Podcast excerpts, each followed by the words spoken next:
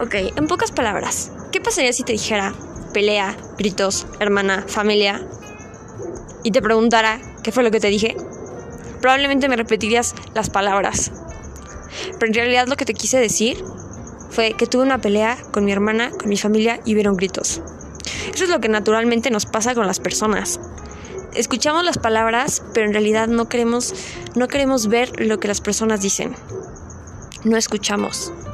Oímos las palabras, mas no escuchamos.